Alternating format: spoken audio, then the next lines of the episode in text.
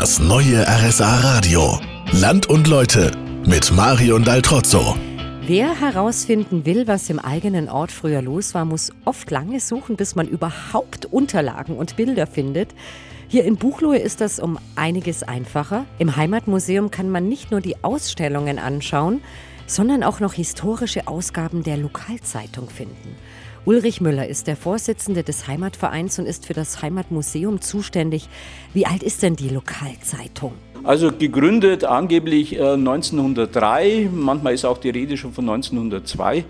Äh, aber das waren wohl verschiedene Anläufe, bis das dann ab 1903 definitiv als ständige Ausgabe hier in Buchloe erscheinen konnte. Und hier sind alle Ausgaben, die es seitdem gab? Und seitdem sind diese äh, mehr oder weniger alle da. Wir haben noch ja, einen eigenen Raum und haben in den Schauräumen eigentlich nur eine Auswahl von Dubletten. Und wenn da jemand blättert oder meinetwegen jetzt da was Besonderes sucht und sich was kopiert, dann ist das jetzt ohne Gefahr möglich. Und das ist auch wirklich interessant zu sehen, wie sich Buchloe in den letzten 110 Jahren verändert hat.